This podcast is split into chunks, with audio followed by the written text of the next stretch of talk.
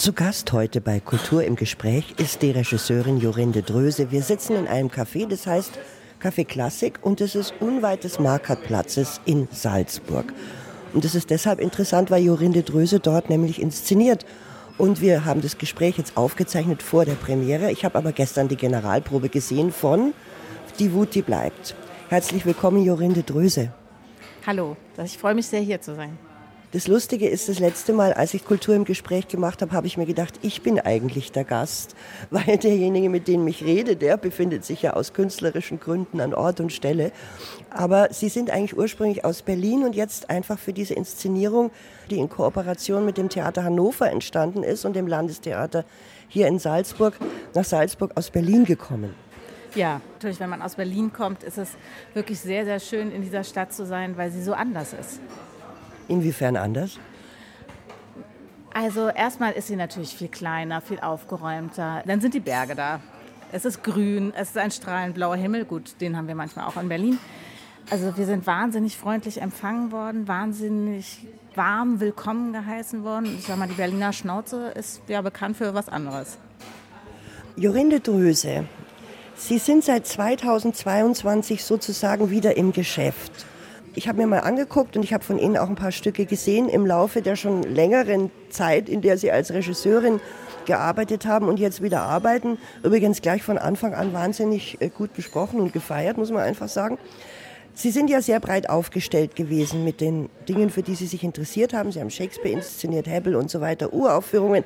Jetzt ist es wieder eine Romanadaption.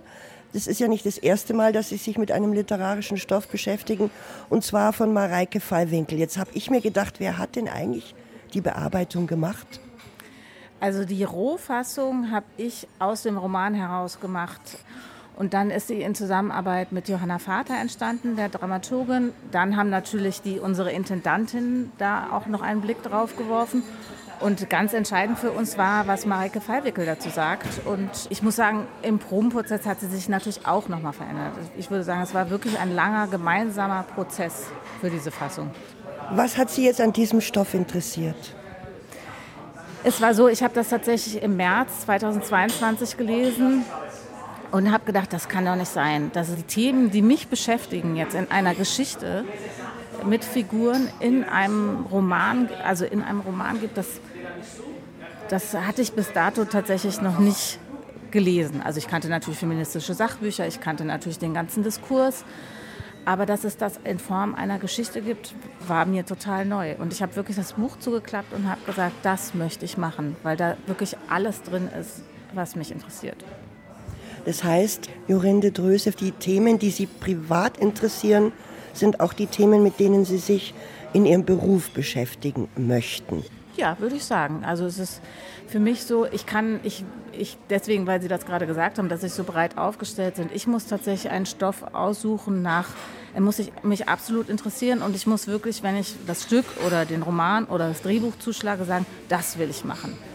Nun muss man sagen, die Wut, die bleibt, es erzählt ja eigentlich die Geschichte einer Frau in einer Familie, die sich aus dem Fenster stürzt nach einem scheinbar lächerlichen Anlass.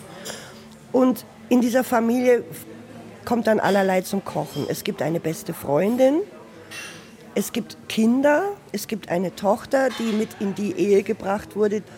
Und es entwickeln sich daraus irgendwie so Dinge, wo man sich denkt, oh je. Also manches ist so ganz und gar grauenerregend. Da da denkt man sich, das möchte man alles gar nicht mehr wissen. Es ist ja furchtbar, wie diese Frauen vereinnahmt werden. Aber es hat auch bei Ihnen jetzt in der Inszenierung teilweise eine große Komik. Das ist ja im Grunde genommen auch die Zuspitzung vom Anfang. Also eine Frau steht auf vom Abendessenstisch, stürzt sich vom Balkon. Auch das ist ja tatsächlich schon sehr hoch, sehr dramatisch. Gut, aber das ist so eine Dramatik, die man natürlich auch manchmal in Drehbüchern für einen Film findet. Also so eine Situation, zack, und dann ändert sich schlagartig alles. Ja, das hat, sagt ja auch Mareike tatsächlich immer. Das, was sie schreibt, ist ja keine Realität, sondern es ist Fiktion, es ist Verdichtung. Und deswegen fand ich eben auch, dass dieses Buch sich total gut auf die Bühne adaptieren lässt, weil es eine Überhöhung in sich drin hat und eben auch die Skurrilität drin hat. Also ehrlich gesagt, als ich diesen Roman las, fand ich es gar nicht so skurril, sondern ich fand ihn eher so lakonisch, diesen Ton. Bei Ihnen geht es ja manchmal sogar ins Satirische. Ich glaube, das zieht sich auch durch meine Arbeit, dass, oder wurde mir auch immer wieder beschrieben, dass ich einen Hang zum Humor habe oder zur Skurrilität habe und auch eine große Freude darin habe. Und natürlich habe ich den Roman auch aus meinen Augen heraus gelesen und habe das eben dann bei Mareike schon entdeckt. Also ich finde, darin ist sie auch so klug. Also sie schreibt den Roman nicht so, dass die erschöpfte Mutter sich erzählt aus der Ich-Perspektive, sondern wir erfahren sozusagen die Situation der Mutter aus der Perspektive der besten Freundin, die eine ganz andere Lebensrealität hat. Die ist erfolgreich, die hat sich selbst verwirklicht, die hat eine Beziehung, eine On-Off-Beziehung mit einem jüngeren Mann und die kommt eben in diese Thematik der Sorgearbeit rein und ist eben gar nicht erschöpft, sondern kann eigentlich am Anfang total aus den Vollen schöpfen. Und darin liegt natürlich schon eine irre Komik. Die Männerfiguren in dem Stück sind ja eher so ein bisschen blass, oder? Die haben nicht so viel Konturen wie die Frauen. Der Ehemann, der hat sowas von einer Charaktermaske, der spielt die Rolle dieses Mannes, wie man ihn sich halt vorstellt. Ja, Mareike hat dazu gesagt, und das kann ich unterstützen, dass es ungewohnt für uns ist, wenn die Frauen so sehr im Fokus sind und die Männer eher Randfiguren sind und es eben mal nicht um die Männer geht.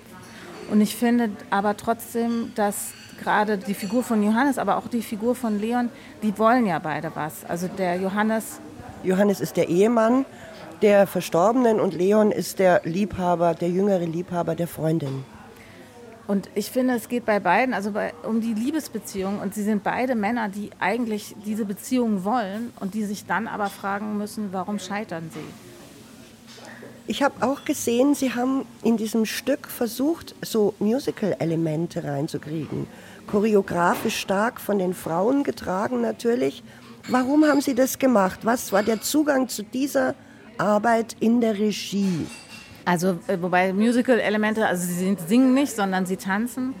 Natürlich geht es in dem Roman viel um Gewalt. Und dann muss man sich ja die Frage stellen, wie wird Gewalt auf der Bühne dargestellt? Es geht um die Frage, wie wird die Gewalt von den Männern gegenüber den Frauen ausgeübt und wie üben die Frauen die Gewalt wiederum zurück zu den Männern aus. Und für mich war vollkommen klar, also erstmal ist natürlich Gewalt auf der Bühne immer auch Fiktion. Also ne, wir müssen natürlich irgendwie so boxen, dass keiner zu Schaden kommt. Also es ist sowieso immer eine Form von Bühnenrealität und Behauptung. Und ich fand total wichtig, dass das unterschiedliche Erzählweisen sind. Dass die Gewalt, die von den Männern gegenüber den Frauen ausgeht, irgendwie klassisch ist. Das, was wir auf dem Theater kennen, also der erste Überfall. Aber dass dann die Gewalt, die von den Frauen ausgeübt, eher was über ihr Empowerment erzählt, als über so einen Bühnenkampf. Und wie wollten Sie es dann umsetzen, dass sich das unterscheidet? Weil die Hörerinnen und Hörer können es ja jetzt nicht sehen. Das stimmt, das ist ein sehr guter Hinweis von Ihnen. Ja, wir haben eine Choreografin dabei. Wir haben im Vorfeld schon auch eine Musikauswahl getroffen. Und die hat Choreografien erarbeitet. Und ich habe ihr am Anfang gesagt, ich finde, das Allerwichtigste ist, dass man sieht, dass diese Frauen im Grunde genommen mit jeder Gewalterfahrung, die sie ausüben, wachsen und dass du versuchst, so eine Kraft und eine Gemeinsamkeit im Tanz eben zu erzählen. Und haben Sie da gemeinsam darüber gesprochen, immer wie die sein sollen? Wie gesagt, wir haben zuerst die Musiken dazu ausgesucht und dann hat sie Choreografien dazu erarbeitet. Und ich habe gerade gestern zu ihr gesagt, dass es wirklich verrückt ist, weil sie hat die mir als allererstes im Kinderzimmer unseres Sohnes vorgetanzt, stellvertretend für vier Frauen. Und ich habe gesagt, es ist doch irre, was sie sich ausgedacht hat und was jetzt tatsächlich auf der Bühne zu sehen ist. Das ist noch so nah beieinander. Jetzt ist es ja bei so einem Roman, der ja nicht unbedingt ein Actionroman ist, gar nicht so einfach, äh, Bewegung in das Stück zu bekommen. Es gibt ja auch viele Passagen in der Inszenierung, wo die Leute etwas erklären, erzählen. Und das liegt auch daran, dass natürlich da jetzt kein Roadmovie oder sowas als Vorlage da ist. Wie kriegt man denn dann Bewegung da rein als Regisseurin in so ein Stück? Also der Roman ist ja einmal aus der Perspektive von Sarah geschrieben, der besten Freundin, und einmal aus der Perspektive von Lola, von der Tochter geschrieben. Und das wechselt sich ab. Und diese Struktur haben wir tatsächlich beibehalten. Das hat in sich dann ja schon eine Dynamik und dann spielt das Ganze ja über einen Zeitraum von neun bis zehn Monaten. Das ist auch, finde ich, eine Dynamik, weil dann doch relativ viel passiert.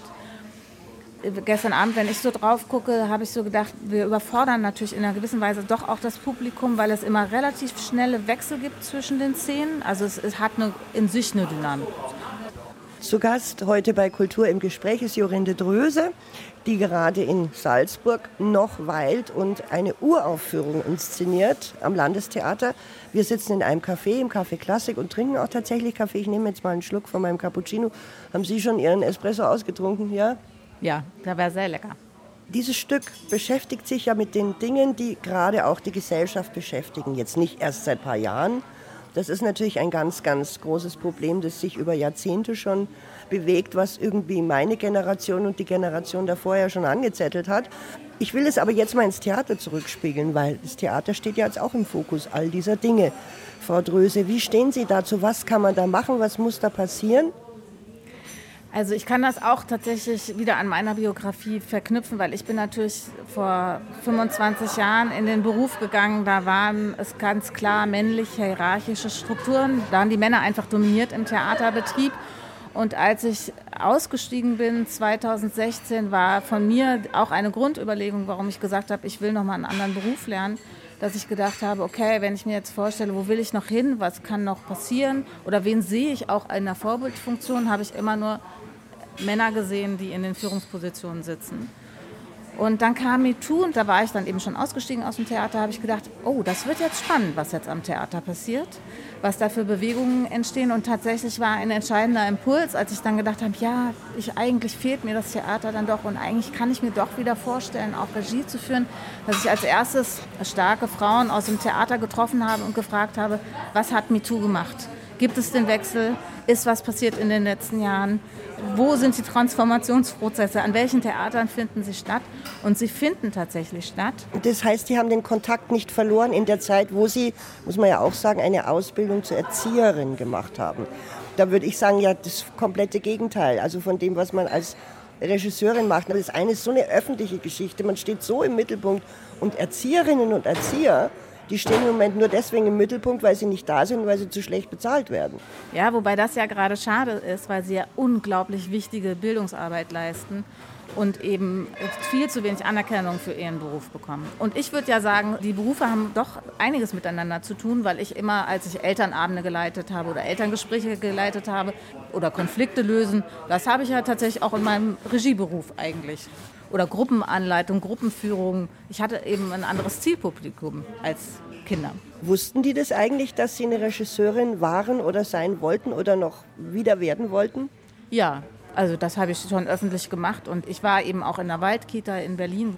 Und ich würde sagen, die Fragen, die ich hatte und habe, sind eigentlich auch in beiden Berufen die gleichen gewesen. Nämlich, wie wird der Mensch zum Mensch? Wie, wie kann ein Mensch tatsächlich Gerechtigkeit, Empathie leben in dieser Welt? Und von daher finde ich, haben diese beiden Berufe doch viel miteinander zu tun. Aber das Interessante ist doch, dass man jetzt nach Jahrzehnten sagt, auch da hat es schon mal in den 70ern natürlich einen Aufstand am Theater gegeben, dass man alles anders machen muss, dass das, was auf der Bühne dargestellt wird, das, was Theater machen will und kann, ganz oft im Widerspruch zu dem steht, wie es am Theater selber zugeht. Ja, das ist die Vereinbarkeitsfrage. Ne? Also gerade auch ich als Regisseurin, die ein Montageleben führt, das ist natürlich extrem schwierig zu vereinbaren. Das, was Sie jetzt gerade sagen, mit dem, dass immer was eigentlich anderes auf der Bühne oder ein, ein liberalerer Umgang verhandelt wird auf der Bühne im Vergleich dazu, wie die Arbeitsprozesse sind, das habe ich ja eigentlich immer versucht, schon ganz anders zu pflegen, im Team zu arbeiten. Ähm, damit war ich tatsächlich, bevor ich ausgestiegen bin, schon eine Ausnahme. Und in einer gewissen Weise habe ich damals auch immer gespiegelt bekommen von Intendanten, du bist zu weich, du bist zu nett, du musst mehr schreien, du musst mehr Druck aufüben, du musst die Leute mehr fertig machen. Und ich habe immer gesagt, das bin ich aber nicht. Ich will so nicht arbeiten. Und jetzt, auch durch MeToo, gibt es eine viel größere Wertschätzung für diese Arbeitsweise oder auch eine viel größere Aufmerksamkeit oder Awareness, dass eben diese, sage ich mal, toxische Arbeitsweise einfach nicht mehr geht, dass sie überholt ist, vorbei ist. Also das Schreien, das Fertigmachen, das Leute auseinandernehmen, um dann zu sagen, dann setzen wir euch neu wieder zusammen, äh, weil das ist halt im Künstlertum so und bei Schauspielerinnen klar. Ja, das Demütigen, Demotivieren, das Sexualisieren, das ist vorbei. Aber wie wirkt sich das jetzt auf Regiearbeit aus? Ich glaube, erstmal muss man immer bereit sein für diese Transformationsprozesse. Sowohl als Leitung, äh, jetzt mal auf der Leitungsintendantinnen-Ebene, aber auch in meiner Position als Regieführende muss man, glaube ich, ein Bewusstsein haben für diese Transformationsprozesse und eben für, wie kann das gehen, eben miteinander zu arbeiten. Also was heißt eigentlich New Work? Und es gibt ja diesen Spruch, New Work is Inner Work. Und das habe ich wiederum aus dem Pädagogikstudium eben mitgenommen. Reflexion, Supervision, das sind eigentlich diese Gruppenprozesse, die anders sein müssen. Da müsste sich ja dann auch in der Ausbildung was ändern. Ja, auf alle Fälle, auf alle Fälle. Und das Wichtige ist eigentlich, glaube ich, das zuzulassen, da Tools zu haben und es eigentlich wirklich nicht nur zu predigen, sondern auch zu praktizieren. Ich kann immer nur wieder sagen, das, was ich versuche in der Arbeit im Team, im Team, im kleinen, im künstlerischen Team, dann mit den Schauspielenden, aber auch als Strahlkraft in ein Theater rein, ist Verbindung. Und gar nicht mal, ich weiß es besser als du, sondern wie siehst du es, wie sehe ich es, wie machen wir es. Aber ein Konzept muss man ja als regieführender Künstler oder Künstlerin haben. Ja, klar, damit kommen wir ja an. Also das ist eben die Vorarbeit, die wir leisten. Ich finde aber auch, die wir dann am Anfang eines Probenprozesses natürlich erstmal veröffentlichen, aber dann auch zur Diskussion zur Verfügung stellen. Gibt es denn Dinge, Jorinde Dröse, vor denen Sie sich fürchten bei der Regie? Jetzt mal so unter uns? Nein. Vor gar nichts. Also auch nicht vor Auseinandersetzungen mit Schauspielern und Schauspielerinnen, dass man sich denkt, oh, ich hätte doch lieber Harmonie und das möchte ich nicht so gerne, wenn es dann mal eine Auseinandersetzung gibt. Also wenn Sie sich vor nichts fürchten, dann sind Sie natürlich als Erzieherin auch ganz gut aufgehoben gewesen. Nee, weil ich glaube, dass auch jeder Konflikt, jede Auseinandersetzung ja erstmal wertvoll ist. Wir machen ja alle immer nur Selbstaussagen. Und deswegen ist auch jemand, die sagt, das verstehe ich jetzt nicht, das ist für mich ein Problem, ist ja erstmal nur eine Aussage und dann kann ich ja von außen es anders beschreiben und dann müssen wir eben gucken, was wir daraus machen. Ihr Verhältnis zur Regie, hat sich das verändert durch die Ausbildung, die Sie gemacht haben? Haben Sie da was dazugelernt für das, was Sie als Regisseurin jetzt machen können? Ja, im Grunde genommen hat sie mich absolut bestätigt weil ich tatsächlich dadurch noch mal mehr mich äh, fokussiert habe. Erstens, was will ich erzählen? Wie will ich arbeiten? Und auch in einer Form von Selbstreflexion, weil das kannte ich vorher ja natürlich gar nicht aus dem Theater. Ne? Dass es eben so Tools gibt wie Supervision, dass es um Selbstreflexion geht, dass es immer um den positiven Blick geht. Ich habe auch tatsächlich im Studium noch mal ganz neu gelernt, über, wie, über Kommunikation nachgedacht. Sie haben gerade vorher gesagt, dass es für Sie so ein Prozess ist, wo Sie auch in dieser Ausbildung gemerkt haben, da gibt es Supervision und all diese Dinge. Jetzt hat mir vor kurzem ein Kollege von Ihnen erzählt, es würde jetzt bei Inszenierungen immer auch eine Ethikkommission geben, die sich das Bühnenbild anschaut, die sich alle diese Dinge anschaut und sagt, das geht nicht, das kann man nicht machen, das geht nicht aus diesen oder jenen Gründen. Finden Sie das ein Problem oder würden Sie sagen, ja, das brauchen wir alles?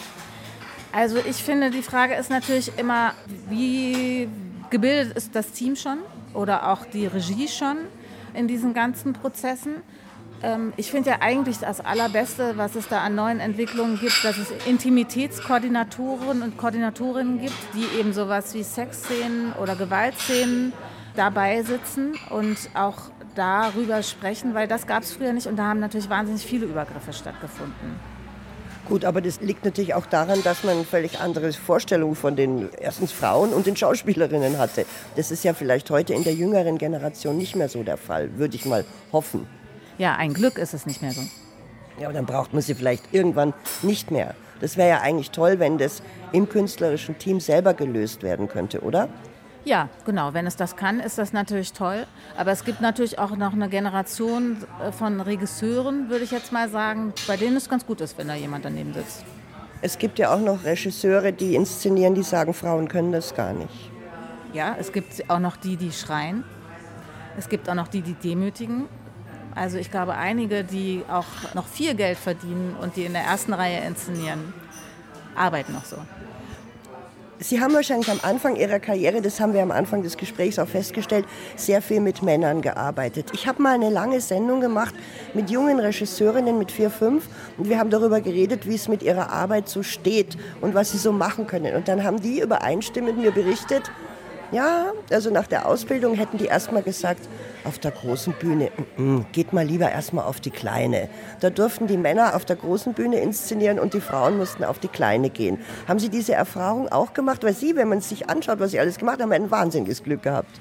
Ja, ich habe ein wahnsinniges Glück gehabt. Ich habe das nicht erfahren. Ich wurde sofort aus dem Studium weg engagiert und durfte gleich am Talier Theater arbeiten und hatte eben das Angebot, eben gleich groß zu arbeiten. Aber lustigerweise habe ich über Salzburg nachgedacht, weil als ich hier abends von einer Probe weggegangen bin, dachte ich, ist schon irre, dass ich jetzt zum ersten Mal nach 25 Jahren hier bei den Salzburger Festspielen inszenieren darf.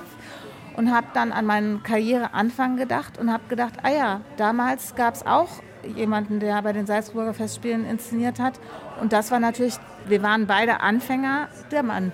Ich meine, ich glaube, in Salzburg haben, wenn man sich mal statistisch anschaut, sowieso noch nicht so wahnsinnig viele Frauen inszeniert.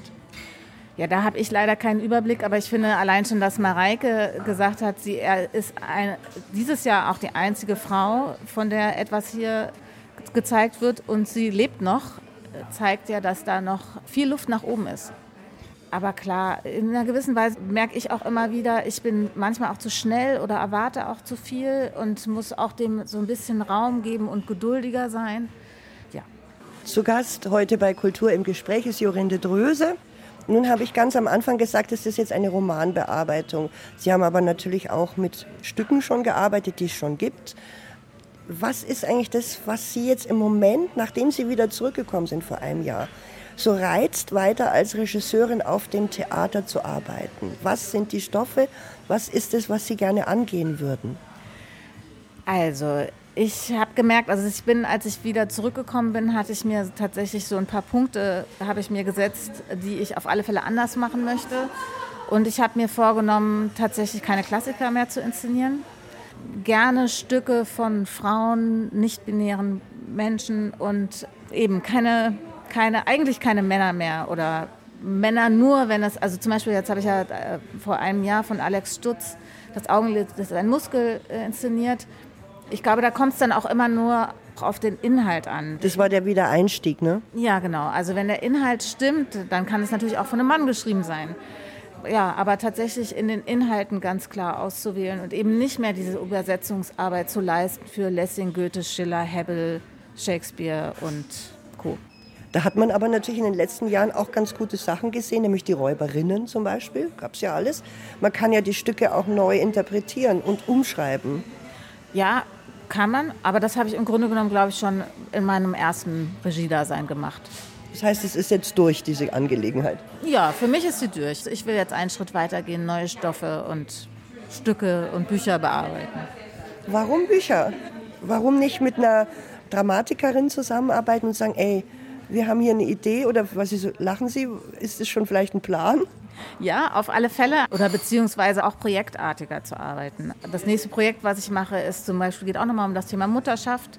Und da haben wir einfach Schreibaufträge gegeben an Autorinnen und daraus wird ein Theaterabend entstehen. Das macht man ja aber auch zurzeit ganz gerne, dass man also Schreibaufträge verteilt und mit verschiedenen Autoren und Autorinnen zusammenarbeitet, die dann jeweils etwas dazu liefern. Ja, das liegt natürlich auch daran, dass es ganz toll ist, wenn man viele Perspektiven hat. Wo wollen Sie das machen? Das wird am BE rauskommen, Mitte Februar nächsten Jahres. Haben denn die Theaterkollegen und Kolleginnen Sie wieder gut aufgenommen, als Sie gesagt haben, ich bin wieder da, ich mache trotzdem wieder weiter? Ja, das hat mich total überrascht, weil ich natürlich wirklich relativ lange draußen war und auch obwohl ich Kontakte gehalten habe, aber dann doch wirklich in einer ganz anderen Bubble war. Und ich war total erstaunt, mit wie viel Freude und wie viel Wärme ich wieder zurückkommen durfte und aufgenommen wurde. Das ist total schön. Weil man muss natürlich sagen, es kommen jedes Jahr neue junge Kollegen und Kolleginnen natürlich da dazu. Das heißt, wenn jemand, wie viele Jahre waren es? Fünf? Ausgestiegen ist, dann sind natürlich schon wieder fünf Jahrgänge mehr an Leuten da, die gerne auch Regie führen würden. Ja, das ist ja auch gut, dass so viele junge Frauen und Männer dazukommen. Jetzt haben wir schon über die Hierarchien gesprochen am Theater und über die Arbeitsweise, die sich ändern sollte und wahrscheinlich muss und vielleicht auch zu was ganz Tollem führt. Zweites Problem im Moment, die Theater und auch die Museen, aber wir reden jetzt über das Theater, Nachhaltigkeit. Da geht es natürlich auch ganz stark darum, was muss sich da verändern am Theater. Ja, auch da ist Hannover toll. Die machen da tatsächlich auch Weiterbildungen zu und hatten wir hatten so ein Treffen, da haben sie uns auch, äh, da hatten sie alle regieführenden äh, Menschen eingeladen, haben sie uns auch gefragt, was seid ihr bereit umzusetzen, wo seid ihr bereit zu sparen. Und dann haben wir darüber geredet und das ist ja immer der erste Schritt, zu sagen, wir reden darüber. Wir reden über Upcycling, wir reden also sowohl im Kostüm als auch was die Bühnen angeht, als auch den Stromverbrauch. Und das ist natürlich toll, solche Gespräche anzustoßen. Jorinde Dröse, ich habe den Verdacht, Sie bewerben sich als Intendantin in Hannover so positiv, wie Sie über dieses Theater sprechen. Ich merke einfach tatsächlich, dass ich Lust habe. Es fängt an, dass ich auch darüber nachdenke, in eine Leitungsposition zu gehen. Aber Hannover ist tatsächlich jetzt zu schnell für mich. Das ist ja schon in zwei Jahren. Da sind unsere Kinder dann doch, brauchen sie uns noch zu sehr. Und ich merke auch, ich möchte mich bilden. Also ich bin einfach ein großer Fan davon, sich weiterzubilden. Und ich begreife mich auch als Lernende. Und deswegen brauche ich dafür noch einen Moment. Aber es ist doch immerhin so, dass Sie sagen, hey, ich hebe irgendwann mal meine Hand und sage, ja, würde ich gerne. Ja. Und nicht, dass die Leute immer sagen, ach, die müssen mich fragen. Und nee, nee, wahrscheinlich muss man wirklich einfach sagen, hier. Ja, und proaktiv eben im Grunde genommen auch schon ein Team bilden. Also für mich ist zum Beispiel klar, ich möchte das mit Frauen machen, die ich kenne. Ich möchte in einer Teamstruktur arbeiten. Ja, und ich möchte bereit sein. Sie haben aber immer noch das Gefühl, Jorinde Dröse, dass das an einem städtischen oder an einem staatlichen Theater funktionieren kann. Weil es gibt ja auch Leute, die sagen, das, was ich machen möchte, auch diese Art von neuer performativer Kunst, das kann ich da gar nicht machen. Ich will es eigentlich jetzt frei machen, also auch mit einem freien Projekt. Ja, das hatte ich am Anfang überlegt, als ich gedacht habe, ich möchte zurückkommen, habe ich gedacht, ich möchte nur frei arbeiten. Und dann habe ich gedacht, oh, das ist jetzt aber auch ich hatte natürlich gar keinen Einblick in die freie Szene und die ist natürlich in sich auch erstmal ein Markt, eine Blase, die untereinander vernetzt ist. Und ich habe dann gemerkt, da müsste ich mich sehr, sehr in diese ganzen Strukturen einarbeiten, von Budgetierung, von, auch von Zeitläufen. Und dann habe ich gemerkt, das ist gar nicht meins, sondern ich komme natürlich aus dem Stadttheater, ich war lange im Stadttheater und ich habe dann gemerkt, eigentlich ist das viel Tollere. Es ist ja auch ein irre Luxus eigentlich noch, die Stadttheater, weil alles an Ressourcen und Infrastruktur erstmal da ist. Und das Tollste ist natürlich, diese Häuser neu zu besetzen und neu zu prägen. Wenn Sie jetzt, sagen wir mal, fünf oder zehn Jahre weiterdenken, frage ich jetzt zum Schluss, wo würden Sie sich da sehen? Was wäre das Ideale, familienmäßig und natürlich im Beruf und gesellschaftlich, was Sie sich so vorstellen könnten für sich selber? Ich habe gerade heute Morgen darüber nachgedacht, dass äh, im Kopf immer ganz oft dieses und dann dann sind wir in Salzburg und dann, was will ich denn und dann? Und dann habe ich gedacht, warum denke ich eigentlich so oft und dann und feiere eigentlich nicht den Moment? Und ich muss sagen, das, was hier jetzt gerade in Salzburg passiert ist, ist so besonders im Miteinander, im wie wir Theater machen wollen, was wir erzählen wollen. Also eigentlich wünsche ich mir nur, dass das, was wir jetzt geschaffen haben und was wir miteinander sind, dass das weitergeht. Dann bedanke ich mich bei Jorinde Dröse für Kultur im Gespräch, dass wir hier im Café sitzen konnten. Und zwar in unmittelbarer Nähe, habe ich ganz am Anfang schon mal gesagt, vom Landestheater Salzburg, wo dieses wunderbare Stück mit der wunderbaren Regisseurin Jorinde Dröse, natürlich dem wunderbaren Team und den auch, finde ich, sehr dynamischen Schauspielerinnen über die Bühne gehen wird. Und ähm, ich habe mich gefreut, dass Sie so viel Zeit hatten, weil Sie sind ja sehr unter Druck. Ja, wobei dieser Tag, Premierentag ja auch immer ähm, sehr seltsam ist, weil auf einmal ist die Arbeit getan und auf einmal steigt nur noch die Aufregung. Und von daher war ich sehr froh, dass Sie mich gefragt haben, ob ich heute Zeit habe. Vielen Dank. Vielen Dank für das Gespräch mit Ihnen. Es hat mich sehr gefreut. Es war sehr schön. Ich danke Ihnen. Und am nächsten Sonntag ist bei Peter Jungblut zu Gast der Komponist Johannes Maria Straut und Thomas Köck. Und der Ort des Geschehens ist das Kunstfest in Weimar.